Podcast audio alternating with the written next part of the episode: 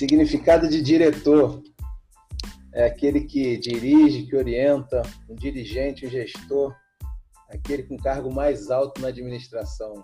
Porra, hoje eu tô grandão pra caraca. Preciso nem fazer mais nenhum podcast. Porra, olha quem tá aqui do meu lado. Brabo. Porra, Rodrigo Baladã. Fala, galera. Beleza? Vamos para mais uma resenha podcast da Academia Bodymotion.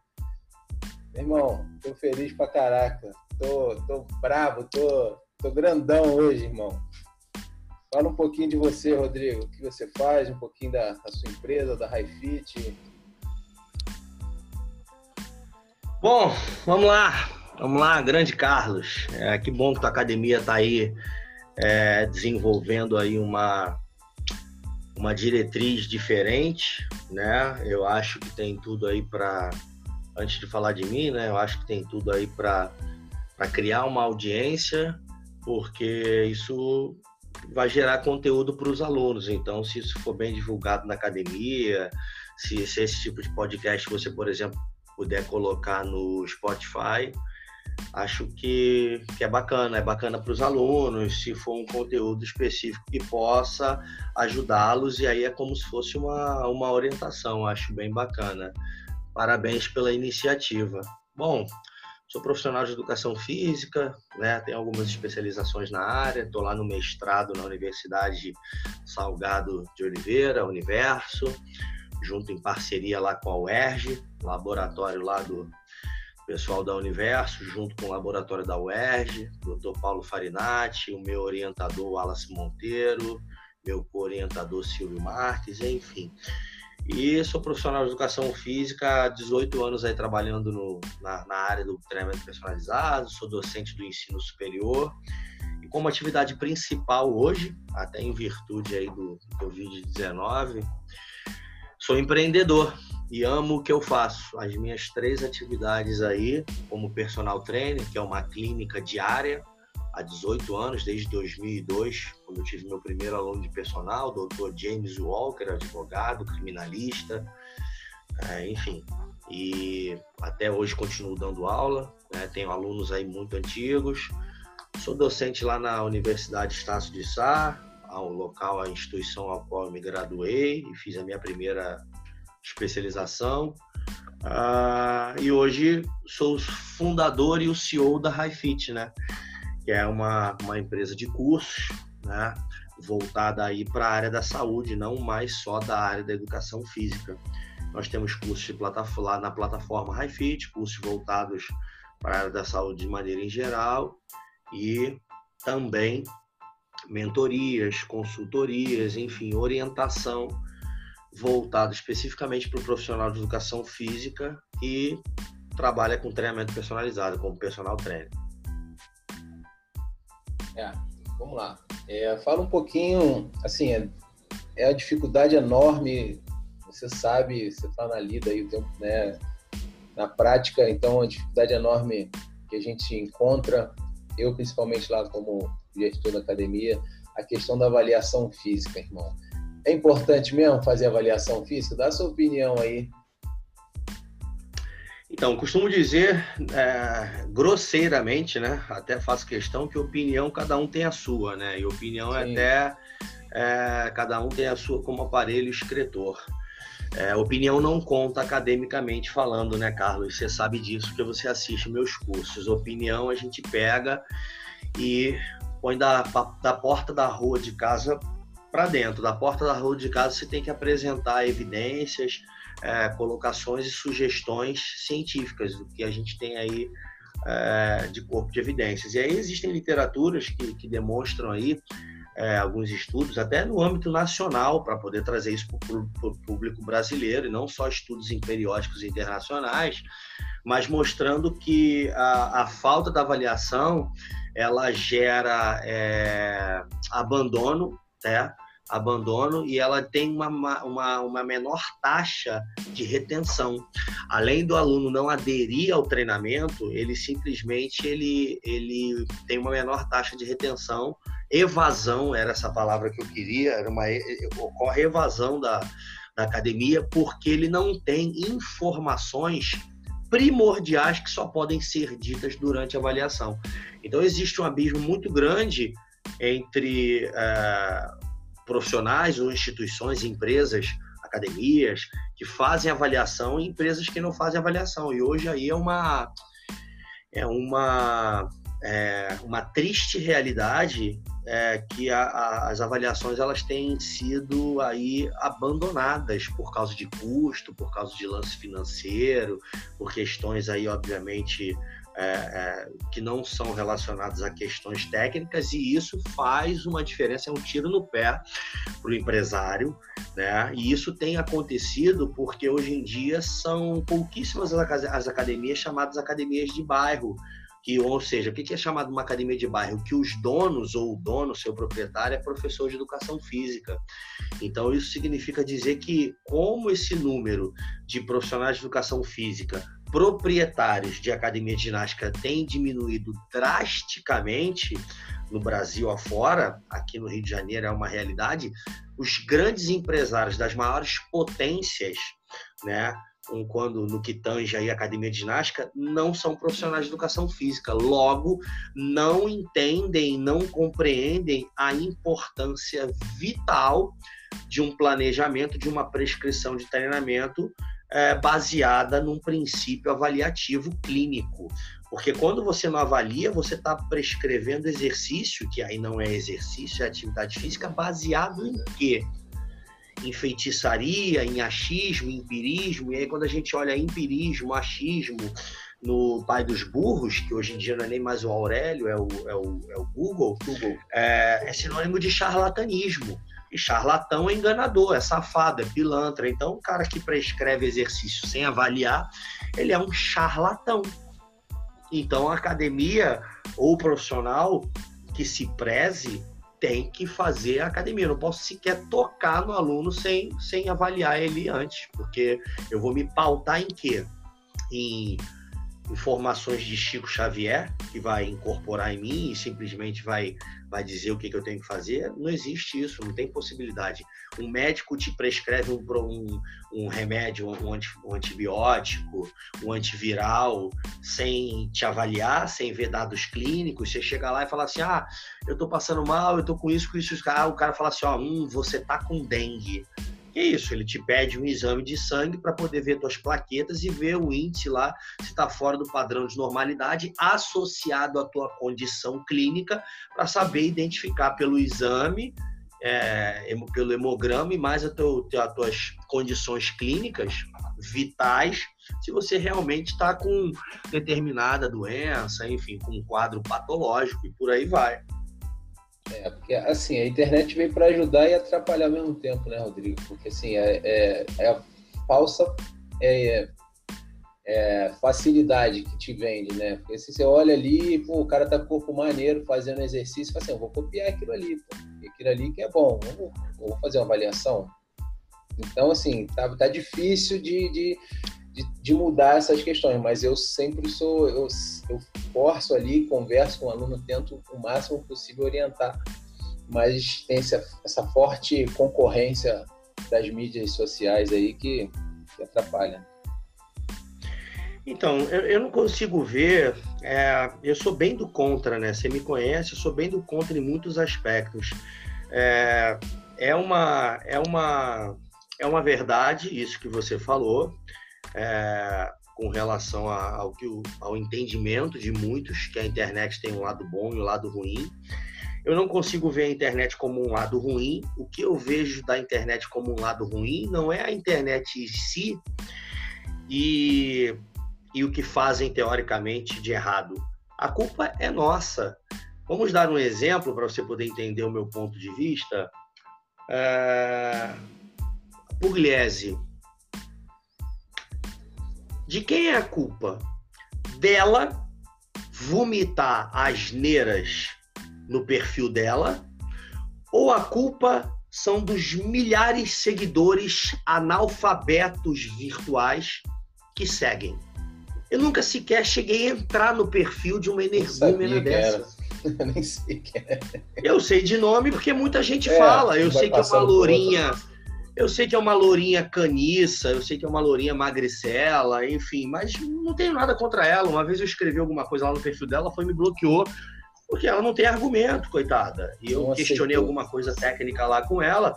Então, de quem é a culpa? Dela que escreve as sandices, os excrementos, porque ela escreve excremento. Uh, enfim, de quem é a culpa? É ela que escreve os excrementos nas suas redes sociais ou de quem a segue? Deixa eu te dizer uma coisa, ô Carlos. Se ninguém a seguisse, ninguém ficaria sabendo dos excrementos dela. Então, quem faz mais excrementos é a sociedade. E aí, por, sabe por que, que a sociedade faz é, segue os excrementos dela e de tantas outras? Sabe culpa de quem? Minha, tua, de todos os outros profissionais. De nutrição, de educação física, de fisioterapia, de medicina, que não se mete, mas a medicina está num outro patamar, né? Medicina você tem que ter o carimbo ali, então a medicina não é pega por isso, né? Por isso que médico não faz nada. A culpa é nossa. A culpa é nossa, sabe por quê? Porque o leigo, ele é culpado por seguir uma energúmena dessa, mas ele não é culpado de acreditar e seguir o que uma energúmena dessa fala e faz, porque ele não tem conhecimento. E ele quer informação, ele está ávido ou seja, aparece assim milhões de pessoas ávidas pelo conhecimento. Eu quero comprar conteúdo, eu quero comprar como eu faço para emagrecer 10 quilos no mês. Quem é que tinha que dar essa informação, Carlos? Nós, né?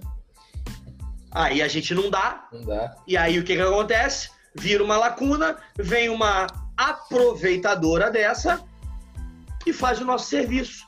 E faz muito bem, é bonitinha, faz sorriso, que não sei o que, tem audiência, a coisa cresce. A culpa não é dela. A culpa, no fundo, é nossa. Tem que olhar para o próprio rabo do profissional de educação física. O nível técnico é muito rasteiro. É assim, muito ruim. Assim, a questão é maior, é, é, a gente não tem a, não tem a paciência de explicar para o cara o porquê das coisas, né? Aí acontece isso, o cara vai buscar em outro canto. Eu falo para né, as pessoas, cara, ó, você chega com, sei lá, com, é, operou ligamento cruzado anterior, o cara chega na, na academia. Assim, pô, o médico falou que eu, que eu não posso fazer agachamento, não. Tá, mas tudo bem, você perguntou pro médico por quê? Não, ah, ah, tudo bem, então vamos nós aqui, vou te explicar. De repente você não pode fazer agora, mas não quer dizer que você nunca mais vai precisar fazer. Vamos fazer alguns testes para ver como é que tá. Você fez fisioterapia, você já está liberado e tudo. Então precisa disso, né? Mas não tem isso. O que tem, fala assim, ah, eu não pode não, então tá bom, vamos para cadeira extensora, flexão de quadril, vamos, tá bom. Então tá, é, então tá. Tipo assim, não tem paciência, não quer pensar. É o que meu, é, o, o meu sogro costuma dizer, tem preguiça de pensar. Esse que é o problema. E aí dá no que dá aí essa confusão danada. E a gente perde para quem, meu irmão, nem estudou. Tem só uma carinha bonitinha. Perde para leigo. É isso aí. Não é? Mas vamos nós. Infelizmente. Essa é, essa, pô, essa é uma pergunta que eu, é muito importante para mim, que eu não sei nem como é que você vai me passar essa questão, mas com certeza com muita sabedoria. Eu te perguntei lá na, lá na live, eu acabei chegando atrasado, você me desculpa, mas vamos nós. Só a importância da opinião é, é qual, assim, qual a importância? Fala assim, porque a questão de opinião você já falou, né? A questão da opinião. É, fala um pouco é, para os alunos que gostam de estar sempre mudando de exercício, a cada dia ou a cada mês. É, pô, ah, muito chato, é monótono, então eu gosto de cada dia fazer um exercício. Pô, cada dia. E aí? É melhor, não é? Então, a gente vai ter que buscar informação no, no, no princípio é, da adaptação neural. E aí, o princípio da adaptação neural fala que os ganhos de força iniciais, né, eles são oriundos basicamente é, de processos neurais, como recrutamento de unidade motora, aumento no sincronismo de unidade motora, diminuição do assincronismo, né, da questão assincrônica, aumento na frequência de disparo, aumento na, na frequência de ativação, inibição do antagonista para contração refinada do músculo agonista. É, nós temos aí coordenação intra e intermuscular de músculos estabilizadores, sinergistas para, obviamente, maior efetividade do motor primário. Esses são alguns aspectos relacionados à adaptação neurogênica. E que aí o princípio do tamanho, baseado aí pelo maior recrutamento de unidades motoras, que se baseia aí por estímulos neurais, que é oriundo aí da maior frequência de ativação, frequência de disparo, sincronismo de unidade motora, ele só acontece aí após 8, 12 semanas, que seria quando o indivíduo tivesse adaptado e ele conseguisse estimular essas unidades motoras para poder ativar as fibras de contração rápida de grosso calibre, principalmente as fibras 2X. O que acontece? Além dos ganhos iniciais de força serem oriundos de adaptação neural e não de adaptações estruturais, né? Nós temos que é, é, identificar o seguinte, que a partir do momento em que você é, insere um gesto motor né, para o sistema músculo-esquelético e neuromuscular desenvolver, isso precisa de um determinado tempo para ser aprendido e apreendido né? Ou seja, o aprendizado e a apreensão. Quando você muda o exercício constantemente, significa dizer que o teu sistema neuromuscular ele precisa novamente aprender de aprendizado e apreender de apreensão aquele gesto motor. Todas as vezes que você faz é, uma sequência de exercícios onde o teu cliente, o teu aluno da academia, ele está adaptado a estes gestos motores específicos de todos os exercícios do planejamento e ele já tem autonomia cérebro muscular, neurônio alfa, córtex motor, junção neuromuscular moto-neurônio para ativação de estimulação das fibras musculares, que são inervadas por determinados motoneurônios, ele passa por um segundo processo. Que qual é esse processo? As adaptações estruturais. Então, além dos ganhos de força por mecanismos neurais, ele passa a desenvolver ganho de força por adaptações estruturais. Quais são essas adaptações estruturais? Aumento na área de secção transversa, é, comprimento do fascículo, e alteração também no ângulo de penação. Então essas, essas modificações estruturais elas acontecem em maior magnitude num segundo momento, após 8, 12 semanas. E aí a primeira evidência publicada na Medicine Science, depois da, da, da, da apresentação do, do princípio do tamanho e suas exceções, né, princípio de Henneman e suas exceções, em 1967. Em 1988, já na Medicine Science, a principal revista uh, do Colégio Americano de Medicina Esportiva, publicou um artigo do Digby Seio com um quadro clássico, que também é descrito no livro do Come, né, onde mostra o princípio de, de adaptação neural. O cliente leigo ele não sabe disso tudo que eu acabei de te dizer. Quando ele faz uma sequência de exercícios e um mês depois ele está enjoado, seja lá por qual motivo, isso é um direito dele, o profissional de educação física ele tem que dizer em três minutos que eu acabei aqui de dizer exatamente isso para o aluno. Que se ele não, que se ele não continuar seguindo essa sequência e mudar os exercícios, constantemente, regularmente, ele simplesmente vai estar tá sempre iniciando um ciclo novo de, de processo de adaptação é. neural.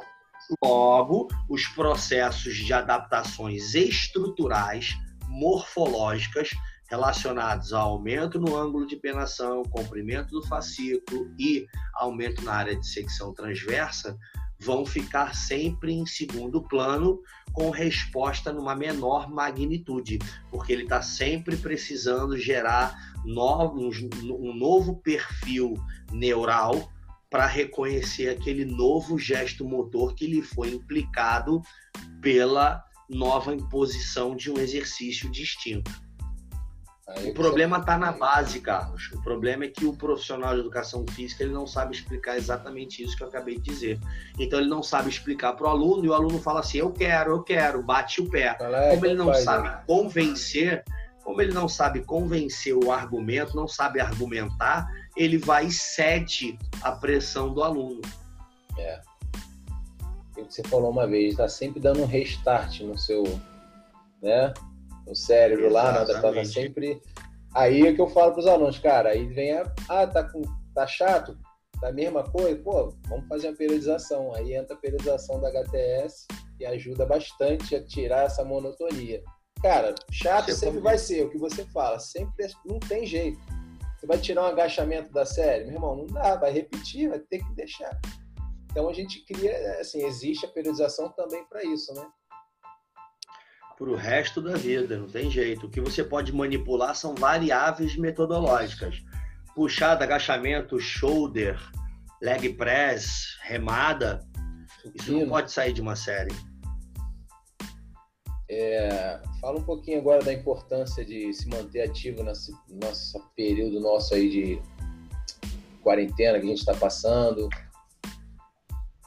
Ah, isso é uma questão bastante é, conceitual no sentido de da gente voltar lá é, para o posicionamento do American College of Sports Medicine de 2011, que fala em um de seus parágrafos que o exercício físico, quando envolto das variáveis metodológicas é, do treinamento de força, né, da manipulação dessas variáveis, ele gera respostas tanto no âmbito físico quanto no âmbito, enfim, é, mental, no mental, sentido de diminuir psicológico, no, no, intuito de diminuir ansiedade, no intuito de diminuir é, respostas aí hipertensivas, é, tolerância à glicose, enfim, é, resistência insulínica, e isso também está relacionado à saúde física e à saúde mental, quando transtornos psicológicos, ansiedade,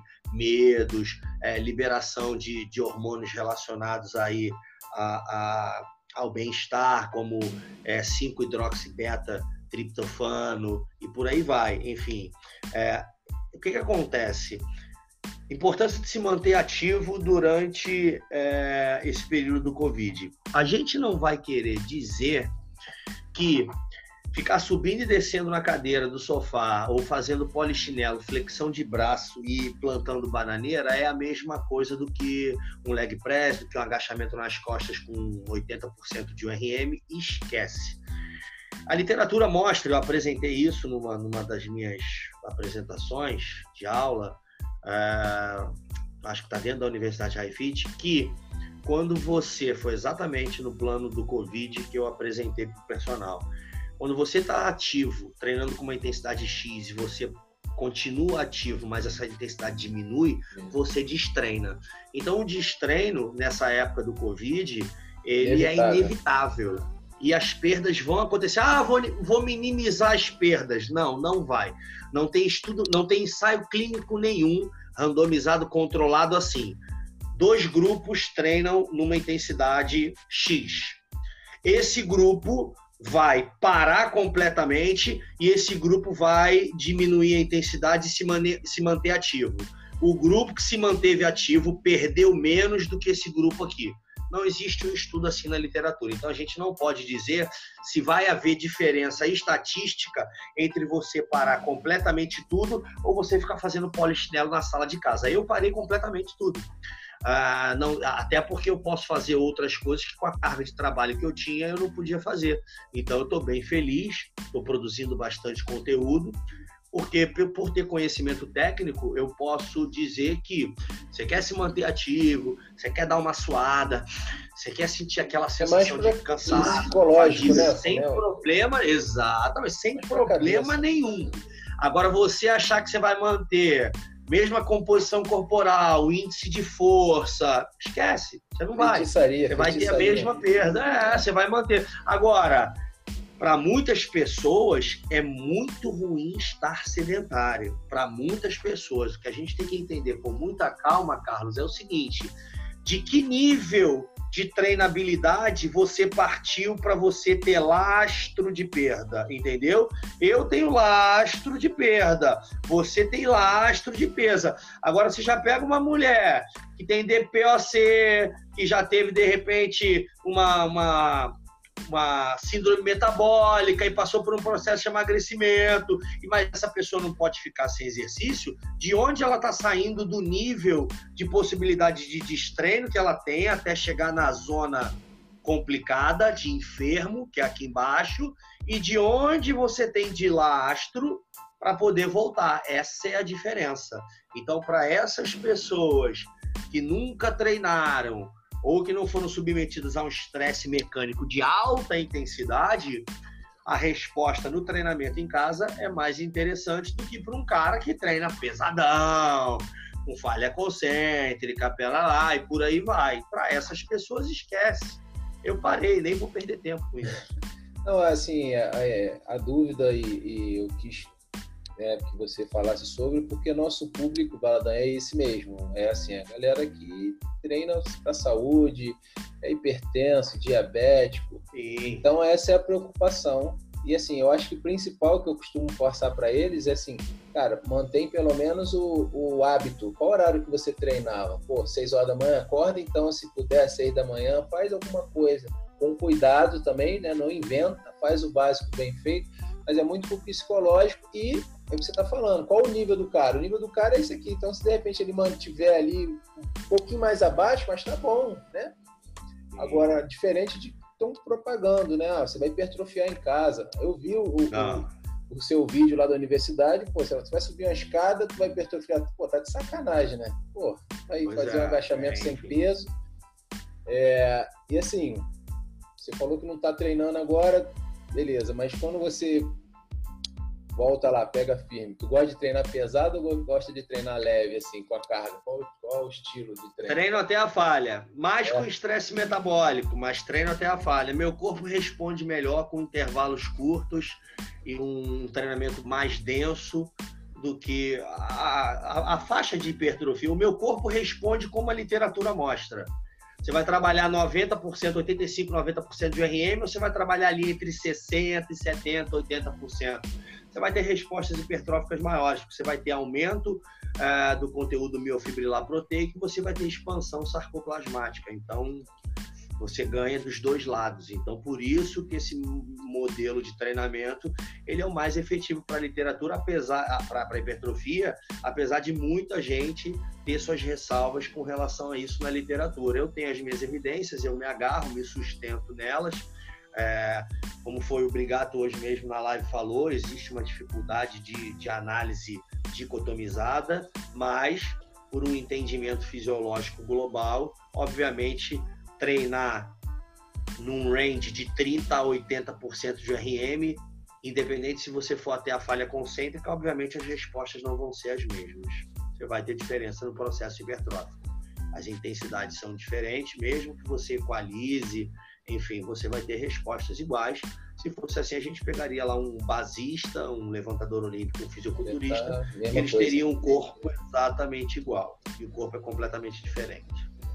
Eu estava seguindo aquela orientação quando a gente conversou no final do ano, fazendo a periodização e entrar agora na fase de força pura, cara, para mim é melhor que tem. Eu gosto pra cara, embora não tenha um, né, a, os resultados não sejam tão bons quanto ah, você treinar abaixo cansa, de 80 Você não é. cansa. Você tem dano, se você tiver adaptado ao dano, esse dano é menor e você simplesmente não cansa.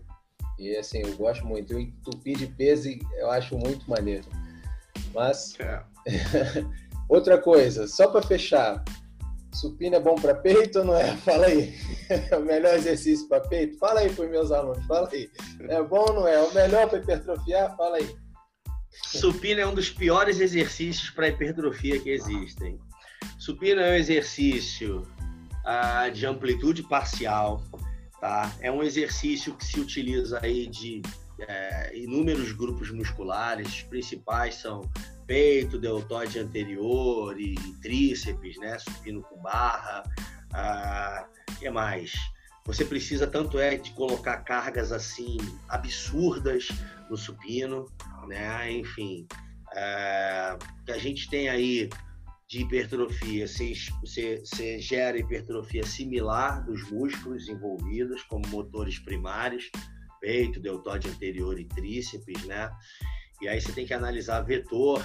Esse supino ele pode ser orientado com uma maneira diferente de execução de movimento por vetores e, e alavancas, né? Alavanca, mas com relação a braço, mais para estimular o tríceps, mais para estimular o peitoral. Então, exatamente a distância biacromial, duas vezes a distância biacromial. É, enfim, é uma lenda achar que quanto mais fechado você pega, mais tríceps você vai entrar. Dependendo da distância da pegada, o vetor é, de força resistente passa por dentro da articulação do cotovelo. Então, você, enfim, é, vai ter aí menos ativação de tríceps né, e consequentemente solicitação do músculo e as respostas hipertróficas são menores. Mas quando você tem uma pegada aberta maior, você tem um maior braço de alavanca para articulação glenomeral, só que aí você diminui o trabalho, que é força vezes deslocamento, então simplesmente a tua variação angular, o delta, acaba sendo uma porcaria. Você tem uma distância, um braço de momento, um torque muito grande, mas o trabalho é muito pequeno. E aí se você diminui a pegada para poder aumentar tá. o trabalho, que é força vezes deslocamento, você acaba tendo um torque menor, porque a distância é menor. Então, ovo do supino é o seguinte, que é o melhor segredo do supino, de verdade, de verdade, sem brincadeira agora, seis séries por exercício. Três bem abertas e três numa pegada 1.5, 1.2 biacromial. Porque o supino, no maior segredo, é o seguinte: ou você perde no início ou você perde no final. Se você pega muito aberto, você tem simplesmente um bom a distância perpendicular, então você tem um giro de torque muito bom, mas você tem o quê? Um pequeno trabalho, trabalho, porque você estica logo o cotovelo e as mãos estão muito abertas. O supino ele tinha que ser como? Sabe qual é o melhor supino que existe? Supino máquina, articulado que você pega bem aberto, bem aberto e ele fecha, fecha, aqui no final. Eu vi teu Exatamente. vídeo, eu vi. Por isso que eu falo que isso... Hã? Eu vi o vídeo que você fez na academia, eu vi, eu vi. É, então o pior, então, o pior supino é um lixo. O, pior, o supino com barra é um lixo. um lixo. Você não pode achar que uma barra e duas anilhas do lado é melhor do que uma máquina que foi desenvolvida por biomecânicos, por engenheiros, que custa 15 mil dólares. Pelo amor de Deus, é muito simples isso. É. Enfim. É, a minha não custou isso não, mas eu tenho também lá. Então, vai botar para hipertrofia isso. Agora, é um excelente exercício para desenvolvimento de força. Isso. Aí tudo bem, mas para hipertrofia é uma porcaria. Porcaria. E aí você tem que usar essas estratégias aí. É só áudio, né, que vai sair, né? Não vai sair mais. Não, vai sair sim, pô. Pode mexer aí. Sim, eu tô, eu tô pegando aqui o carregador do telefone. Não. Então, basicamente é isso. É o supino, ou, ou você perde no início ou você perde no final. Então, o que acontece? Quer fazer o supino para hipertrofia? Faz um volume, metade do volume de séries com a pegada bem aberta e metade do volume de séries com uma pegada é, um pouco mais fechada. Metade da pegada aberta, 1,5, 75%, né? Dois terços aí da pegada mais aberta que você fez, porque aí um, num, num volume de série você vai perder no início, no outro volume de série você vai perder no final então, basicamente, aí você acaba tendo que fazer mais séries. Agora tu, agora tu imagina, se eu posso utilizar qualquer outra porcaria de exercício, eu vou ficar fazendo essas estratégias só para continuar fazendo supino? Não é? Joga essa merda fora. Mas tem gente não é pra porra nenhuma. Se você então coloca supino na série, os caras quase te bate. Caraca, não tem supino. É, então. Faço 10 anos supino. Ah, meu filho. Tira supino, supino é uma merda. supino para hipertrofia é uma merda. Bom, Vai aí. Aí, galera, ó, então, ó, diretor falando, não é o Carlos não, não é o Moribundo falando aqui não. O cara é, pô, brabo demais. Pô, sabe muito, sabe muito. Fala, Dan, diretor, muito obrigado. Cara, não tem nem falar, você, a ciência que você tem aí comigo. é, quero só te agradecer, irmão, e dizer que eu não vou te largar, não. Vou ficar te, no teu pé aí, quanto eu puder aí, quanto você permitir que você é uma referência para mim, para muitos, mas assim, eu falo de mim, né? Porque tem que falar. Então, assim, eu te sigo, você sabe, né? Você sabe que eu tô sempre lá e tentando aprender, evoluir demais, irmão, evoluir demais com seus aprendizados. Com os vídeos do HTS lá, do, com, com os vídeos da HiFit, com o HTS que eu, que eu possuo, né? E melhoro muito o atendimento dos meus alunos de assessoria, de consultoria. Então, cara, você é demais. Só tenho que te agradecer. Obrigado pelas palavras. O mérito é teu. é, sem dúvida nenhuma você tem um grande diferencial, porque eu desenvolvi essa ferramenta ao longo de 12 anos. É uma ferramenta, enfim, fantástica, incrível. E você saiu na frente, o mérito é teu. Você usa a ferramenta para fazer dinheiro e para prestar um melhor serviço. Então é isso. Obrigado, obrigado pelo carinho aí. Tamo junto sempre, irmão. Valeu.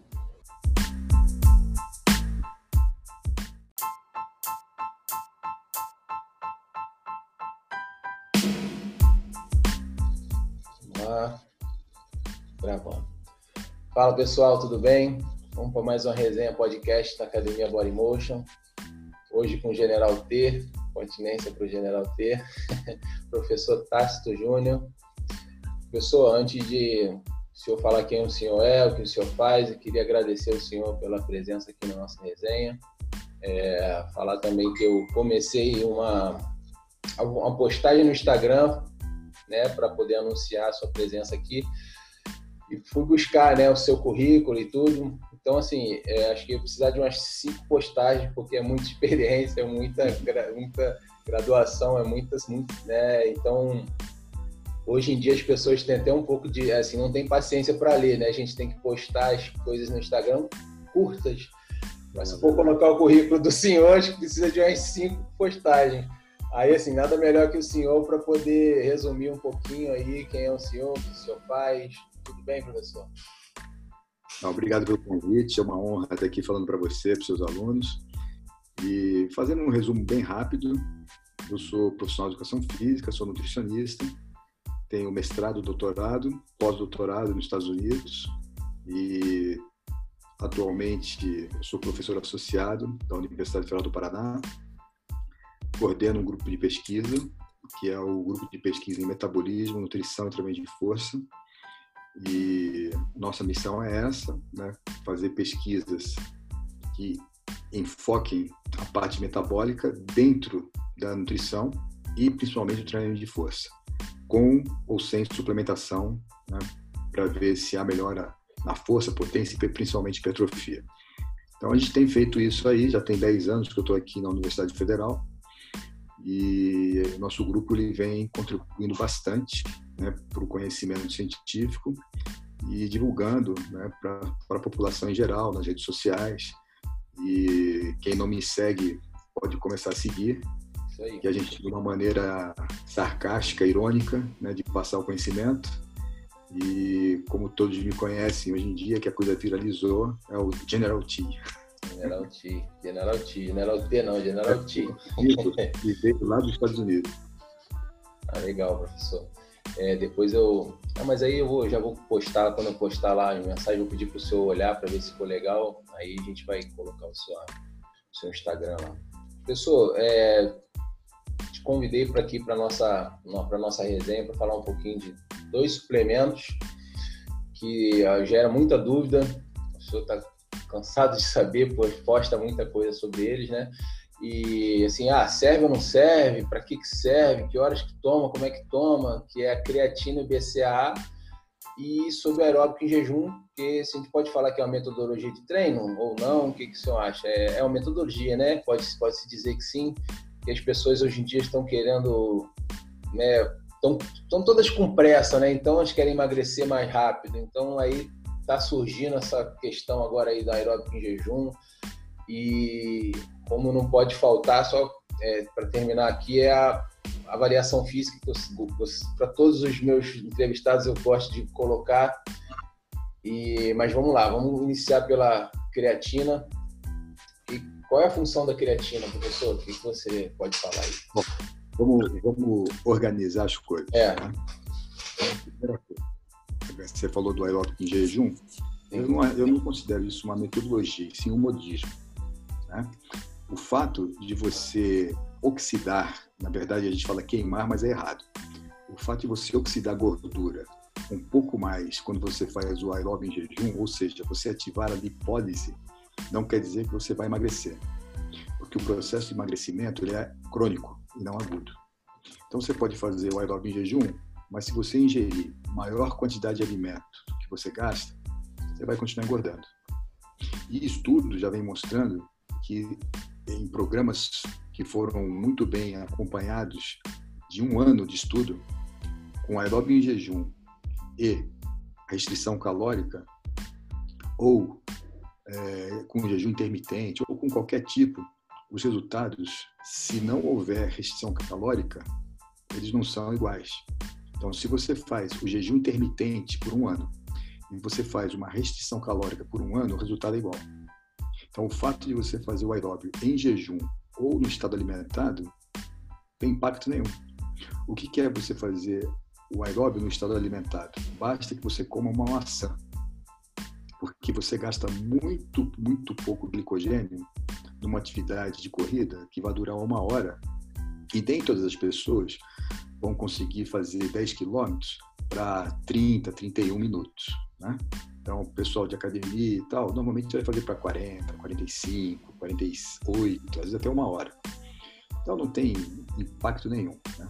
A minha sugestão, logicamente, para aquelas pessoas que não gostam, não se sentem bem comendo quando acordam, aí é um outro, um outro problema, elas podem comer uma maçã, comer uma bananinha amassada, sem problema. Dá um intervalo aí de 30 minutos e vai fazer seu aeróbio. Mas evitem fazer em jejum. Isso aí é modismo, não é metodologia nenhuma. Com relação aos suplementos, nós temos aí uma posição do Colégio Americano e também um, um artigo que saiu publicado agora há pouco tempo, que foi encomendado pelo Comitê Olímpico Internacional. E o que nós sabemos até o presente é que nós temos cinco suplementos apenas que têm evidências robustas na literatura.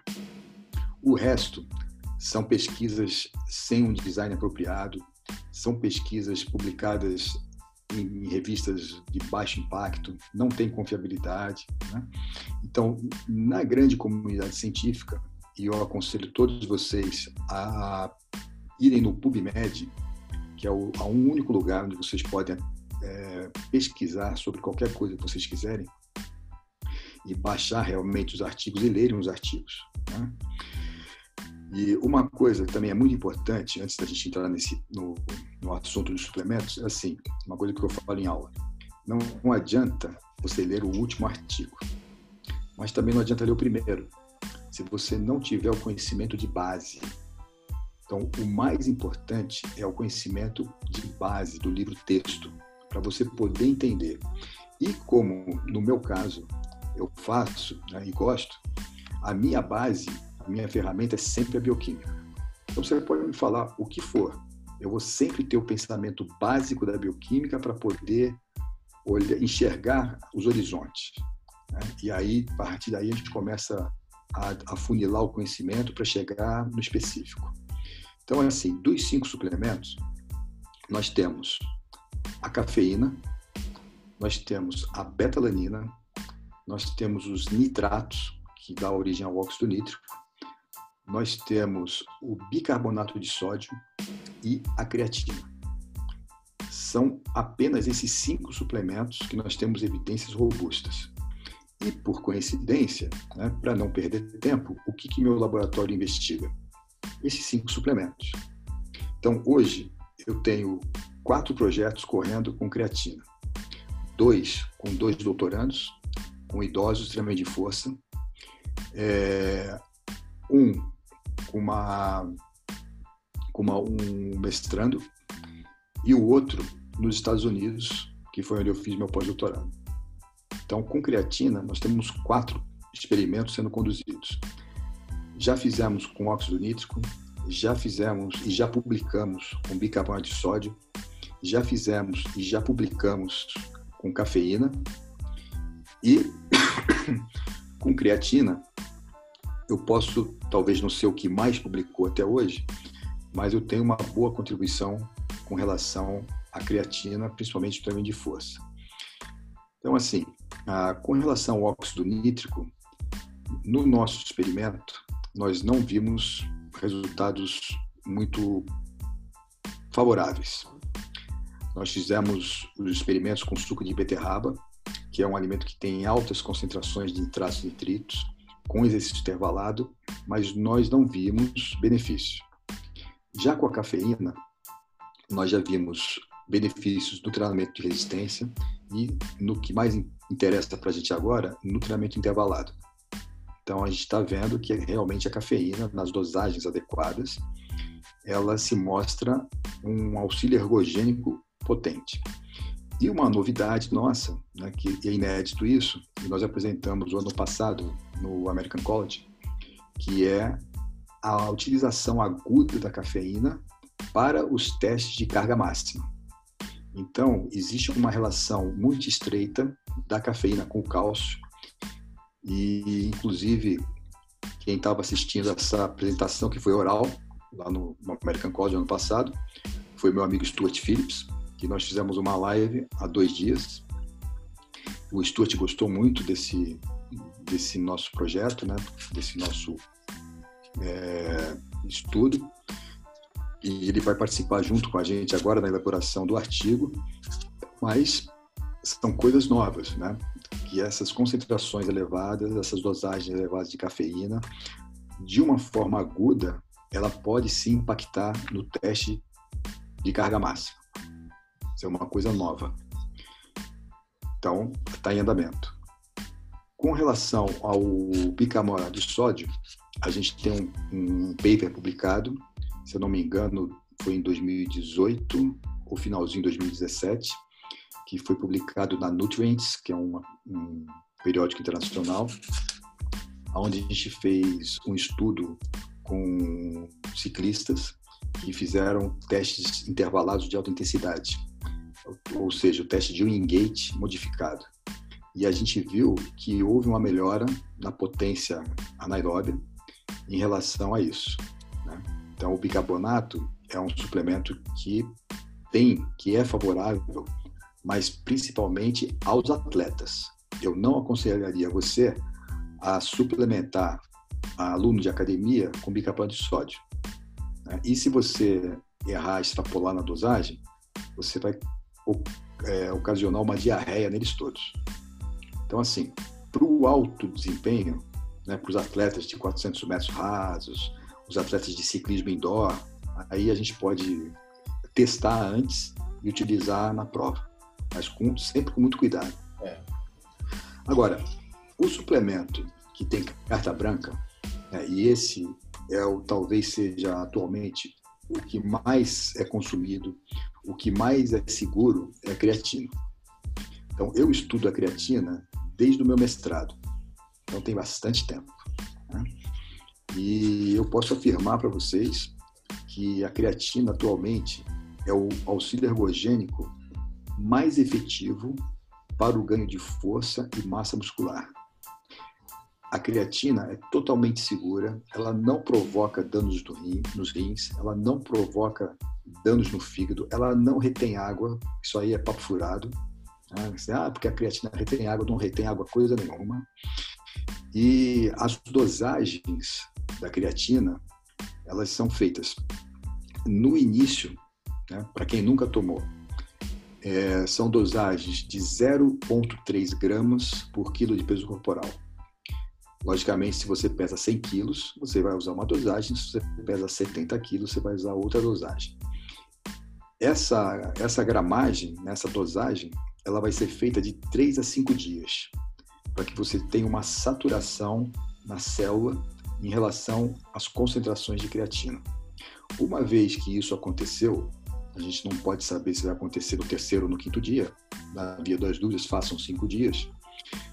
Após isso, basta que você utilize apenas 5 gramas de creatina por dia. Só isso. Ah, mas que horário? Tanto faz.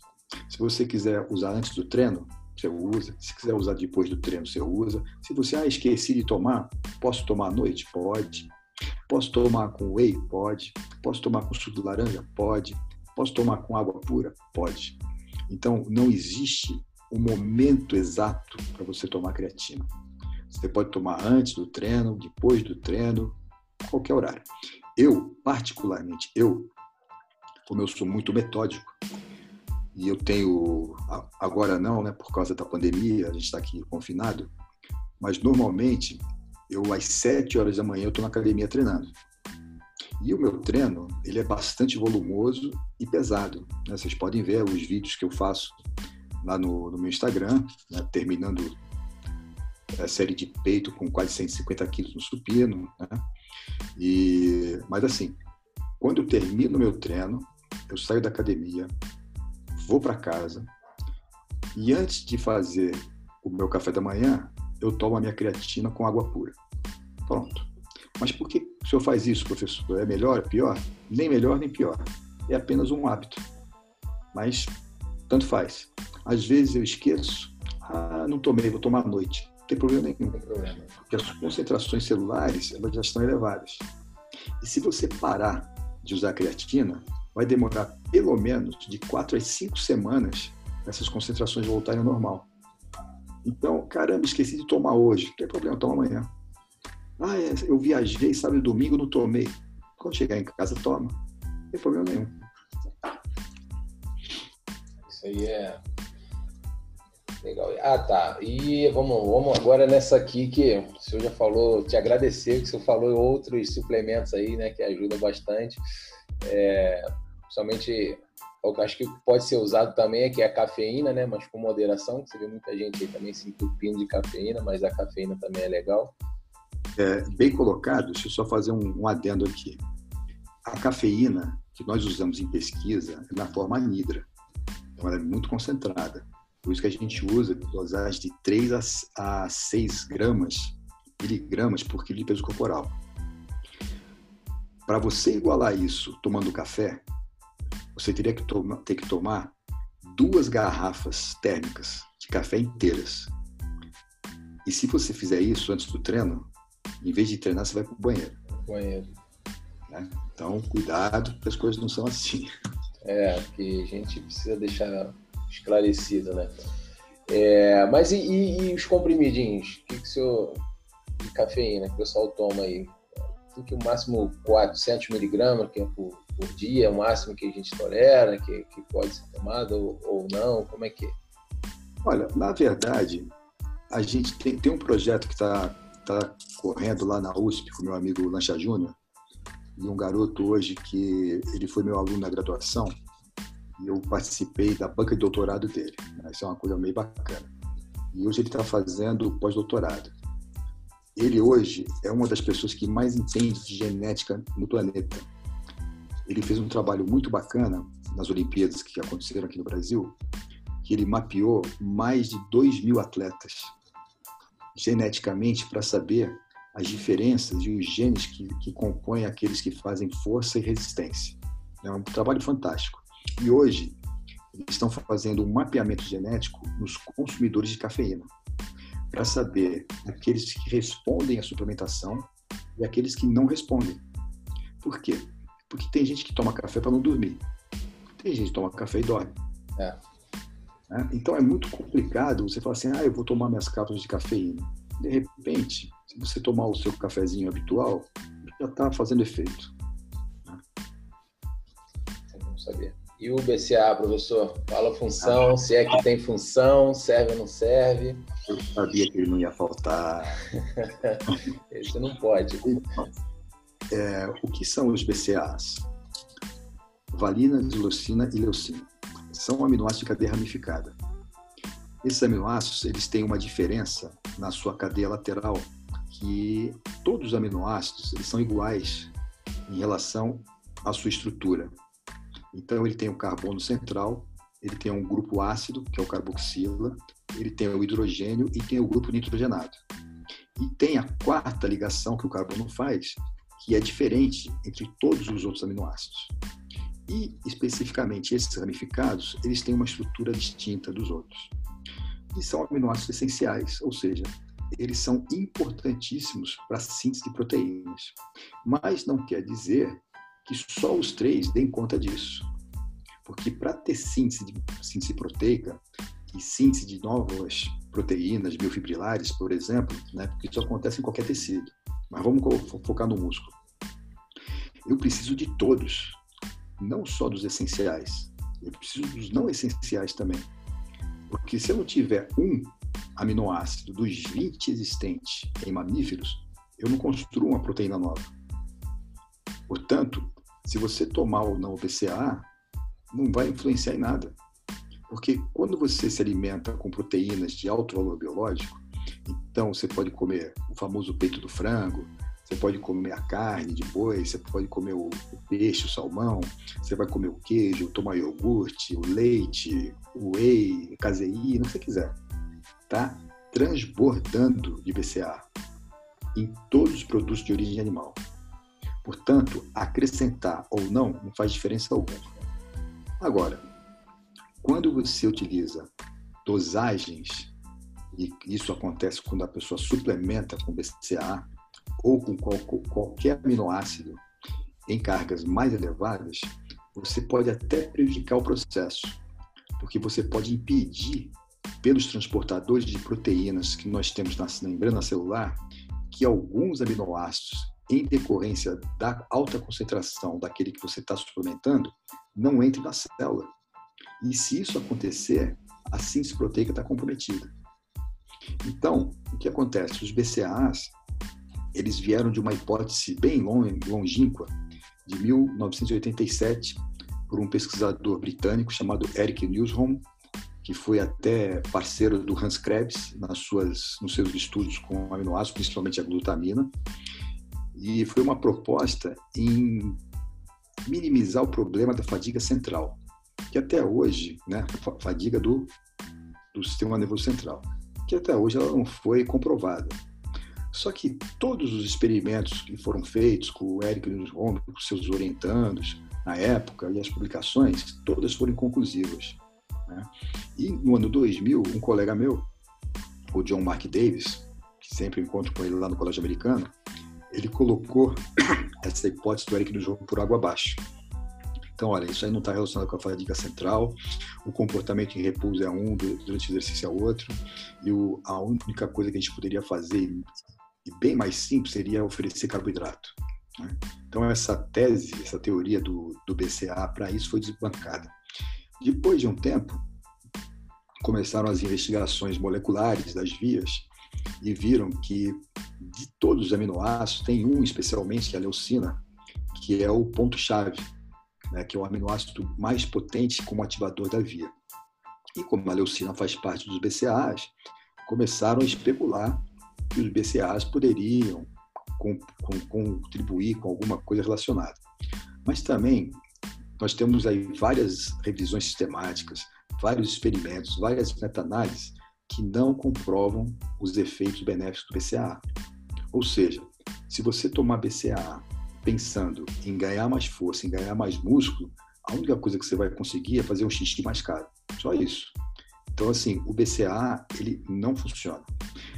Clinicamente, clinicamente, em algumas situações, em algumas patologias, ele pode ser administrado no hospital com a supervisão médica, com orientação do enfermeiro especializado, mas para atender algumas patologias específicas e, principalmente, pela via parenteral, ou seja, é direto na veia, ele vai direto para o sangue. O BCA de forma oral, ele é completamente ineficiente.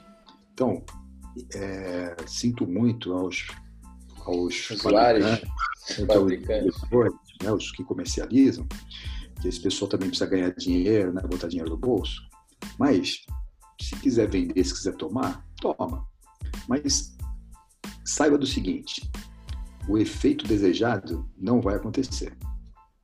Então, tem todos esses produtos que eu, e a maioria deles que o pessoal quer consumir é para aumentar a força e a massa muscular. Então, vá naquele que a gente tem comprovação, creatina. O resto é o resto. Logicamente, você quer aumentar a ingestão de proteínas e você não consegue comer o suficiente, usa whey, usa caseína. Né? Whey e caseína, eles não são suplementos, eles são alimentos. Porque se você falar que o whey é suplemento, então você vai ter que me falar que leite em pó líquido também é. é. Né? Então, assim, usem os recursos que nós temos, né, principalmente pela engenharia de alimentos, pode usar, complementar com whey, com caseína, com qualquer outra proteína. Mas o importante é você comer comida de verdade. Né? É o arroz, o feijão, o bife, o ovo. Isso que é importante. O resto você vai complementando. É porque assim, é, você falou agora da, da, da suplementação, né? Na alimentação normal, né, do dia a dia. As pessoas hoje têm muito é, tem alguns alunos né, que tem muito essa coisa assim, ah, desanimei de treinar. Acho que é muito mais porque não gosta mesmo, né? Ah, desanimei de treinar porque meus suplementos acabaram. Então, pô, assim, você não come arroz, feijão, frango, batata doce, você não... Então, assim, é, o senhor citou aí, eu poderia falar aí para os meus alunos, aí, para os alunos que não precisa necessariamente de ter o whey protein, de ter o BCA, BCA de, de, ter a creatina, assim, não precisa disso, né, necessariamente. Se você de repente não tem condições no momento de, de treinar com isso, pode, vamos, vamos comer. Olha, as três regras do General T. Train like a beast, eat like an animal, and rest like an angel. Treine que nem uma besta, coma que nem um animal e descanse que nem um anjo. O resto é o resto. Primeiro, o cara tem que aprender a treinar. Isso aí. Treinar. E aí eu pergunto, quantos treinam? Porque tem muita gente que faz exercício só, mas é, treinar não treina. Né? Ali só para brincar, né? Estiver comendo direito, estiver descansando direito, ah, eu queria dar um, um pump, né, um gás. Então vamos tomar creatina. Baratinho, ah, né, professor? Barato. Posso tomar whey? Pode tomar whey. Mas preciso tomar whey imediatamente depois do treino? Não. O importante é o quanto de proteína você vai ingerir nas 24 horas. Então, você, vamos supor que você vai ingerir aí 2 gramas por peso corporal. Aí você pesa 100 quilos. Você vai ter que comer 200 gramas de proteína. É comida para burro. Às vezes você não consegue botar no prato isso. Então, o que, que você faz? Você fraciona e, nesses intervalos entre o café da manhã e o almoço, eu uso o shake. No intervalo do almoço e no jantar, eu tomo whey. E depois que eu jantar, antes de dormir, ah, então eu quero dormir, quero ter um balanço nitrogenado positivo, mais tempo, eu tomo caseína. Ah, mas eu não tenho caseína. Tenho whey? Tomo whey. Mas eu não tenho nem whey nem caseína. Toma leite. Entendeu como é o negócio? É, então, tem alguns, alguns mitos que as pessoas espalham por aí, os blogueiros principalmente, e a coisa vai se proliferando. Eu costumo dizer assim: o besterol hoje no Instagram é extremamente elevado. O Facebook, coitado, está muito devagar, mas no Instagram, Instagram tá nossa, tá muito, né? a gente criou na época o Team Old School, né, que era para bater nos blogueiros todos, esse negócio de água com limão, glutamina e gratidão, né? E esse negócio ah, é, vou tomar limão para alcalinizar. Alcalinizar, ainda tem muito isso, hein? Ainda tem muito, hein? É um debilóide quem fala isso. E assim, e o pior é que tem muito nutricionista também é. falando bobagem. Né? Então, assim, o que a gente vai fazer? Eu, há, há um certo tempo, mais tempo, eu era mais brabo, né? brigava, discutia, xingava e tal. Hoje eu tiro sarro. Então, por isso que eu falo, as pessoas que vão lá no meu Instagram, elas vão ver que é, um, é uma ciência com sarcasmo, né? com ironia, para realmente chamar a atenção das pessoas. Né? Tem muita bobagem sendo falada aí, muita bobagem. E o senhor falou, a gente está falando aí, aproveitar que o senhor está falando do, do, do, whey protein, e né, que alguns nutricionistas passam é, até hoje é, água com limão, esse tipo de coisa. Tive uma dúvida agora, acho que minha, mais assim, professor. Assim, o whey isolado e o whey concentrado. E aí, o pessoal passa whey isolado, e aí o cara. E aí, o cara chega magrinho lá, não, pô, o nutricionista passou whey isolado para eu tomar. E aí, você pode. Olha, sabe a única coisa que eu, que eu sinto, que eu fico triste? É que, coitado, o whey isolado, ele fica sozinho, né, no cantinho não fica junto com os outros, né? Coitado dele. Mas isolado, concentrado, hidrolisado, tanto faz. Então é mais caro? Ah, ele já é, ele já é hidrolisado. Para que, que você vai tomar o hidrolisado? Né? É então, o concentrado mesmo que é o melhor. Não é? Assim, uma coisa eu ouvi do, do, professor aqui, né, no moribundo aqui, outra eu ouvi do, do senhor falar, porque eu gente, pra que, que você vai tomar o whey isolado, caro pra caramba, Pô, o outro é muito mais barato, você pode manter com mais tempo, é mais difícil. Você sabe que eu fui até uma brincadeira esses dias, porque porque eu era para estar embarcando para os Estados Unidos agora essa semana para ir para o American College. E com essa pandemia, né, cancelou tudo. É, né? Ia ser em São Francisco, já tinha me programado. Eu ia descer em Los Angeles, ia visitar um, um colega meu, pesquisador lá na UCLA. Depois eu ia descer de carro para pegar uma Almeric, uma prancha que eu tinha encomendado. Olha só. Ia do sul até São Francisco pegando onda. Né? Ia ser uma viagem do caralho. Tirando onda. E outra, ia voltar, como eu sempre faço, com uma mala enorme, cheia de whey dentro. É mesmo? Porque eu comprei no Walmart, pago 16 dólares. Pacotões assim, né? Hoje, o dólar está quase 6 reais, né? É. Então, mas na época custava 3 e pouco. E é baratinho, né? Então, como eu não fui, não vou trazer meu whey. Aí eu lancei uma campanha no Instagram. Falei, ó, whey para o General T. O, o general tá sem whey. Quem é que vai mandar o whey pro general? Porra, tem um monte de indústria enorme aí, né? A Max, a Integral, sei lá. Pô, os caras podiam mandar o whey para mim, né? Que né? Ajudar nessa aí, né? E chegou uma caixa de whey, eu até postei lá, né? Fazendo de uma empresa pequena, quer dizer, nem empresa, era uma loja de suplementos. A, a, como é o nome dela? É, Bahia Esporte. Os caras mandaram para mim, abasteceram de whey, de creatina. Eu achei uma coisa muito bacana. Né? Os grandes não estão nem aí, mas o cara pequenininho lá, porra, fez esse carinho né, para mim. É. Fiquei, muito contente. Já postei no, no Instagram. Ontem eu fiz uma live com o Sardinha, teve mais de 8 mil espectadores agradeci os caras online, né? Pô, bacana isso. Ah, isso é legal, né? Pô, essa contribuição aí foi boa, hein? hein? Agora, podem, podem tomar whey tranquilamente, fiquem sossegados. E aqui para finalizar, porque o senhor já, nossa, encheu a gente de conhecimento aqui, respondeu.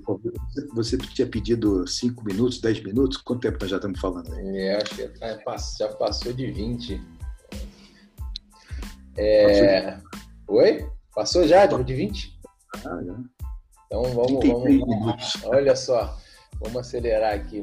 É, então, é, o, o, que eu costumo perguntar para todos, como eu falei no início lá, para todos os entrevistados, aqui na, na, minha academia eu prezo muito por isso, acho que é muito importante, mas eu queria saber do senhor também a importância da avaliação física na academia, se fazer avaliação essencial.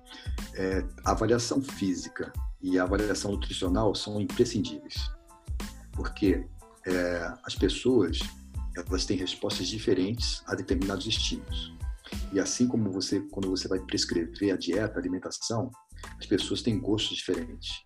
Você não pode prescrever uma dieta que o cara não gosta de comer. Isso vai ser um estresse muito grande. No exercício é a mesma coisa. Né? A gente tem que respeitar a, a variação individual de cada um. Então, eu não posso fazer, aplicar o mesmo treino para 10, 20, 30 pessoas. Isso aí é uma imbecilidade. Né? Então, cada um tem o seu programa adequado e outra. Eu tenho que saber se o cara é iniciante, se é intermediário, se é avançado, se é atleta. Não posso pegar um iniciante e fazer o treinar como se fosse um atleta. Então, muito, isso tem que ser muito criterioso. O aluno entrou na academia, primeira coisa que nós vamos fazer, avaliação da composição corporal. Né? Vamos peso, altura, dobra, que é o mínimo que a gente pode fazer. E depois, ah, você tem experiência, não tem? Se não tem, então peraí, vamos partir do ponto zero. Então me educar você primeiro a fazer os movimentos, para depois você começar a treinar. Né? Quem não sabe nadar, tenta não se afogar. Quem é nadador, nada bem.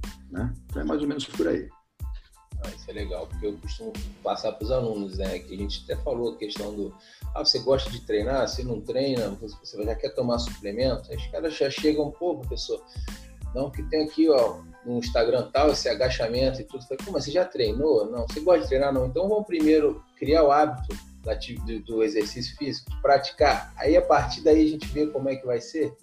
Né? Então é, é por isso que eu sempre falo, pergunto para vocês, que é é, uma coisa é ouvir de, de quem realmente entende, né?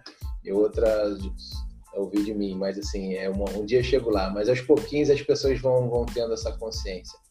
E só mais um, pode, pode completar. O nosso transmissor do conhecimento. Ainda bem que nós temos você e outros profissionais que estão transmitindo conhecimento. É isso aí mesmo. É, muito obrigado. E só mais uma. Você já falou lá no início, lá, mas é bom, vamos falar de novo aqui. General T, gosta do treino modinha ou do treino pesado? Ou desculpa, fala aí. Raiz. Raiz. Raiz, né, professor? E, e, quem quiser ver, vai lá no meu Instagram, que tem várias postagens. Né? Supinão pesado. É. Mas com detalhe, sempre com segurança. Leg press com 550 quilos. E ó que eu já sou velho, hein? Mês que vem eu faço 60 anos. E tô aí, treinando ferro e lutando de jiu-jitsu, tá tudo certo. Tá muito bem. Professor, muito obrigado pela presença aí, por ter é, dedicado esse, pô, esse tempinho aí pra gente, perder esse tempo com a gente aí. Mas só tenho a agradecer e espero que vocês gostem aí e um abraço. Bom, rapaziada, obrigado a, a você pelo convite. Né? Foi uma honra estar aqui falando pra, com você e com seus alunos. E um, um recado para todo mundo aí: confiem no seu professor, sigam, sigam o que o professor fala e sigam o General também. Vão lá no meu Instagram que vocês vão se divertir.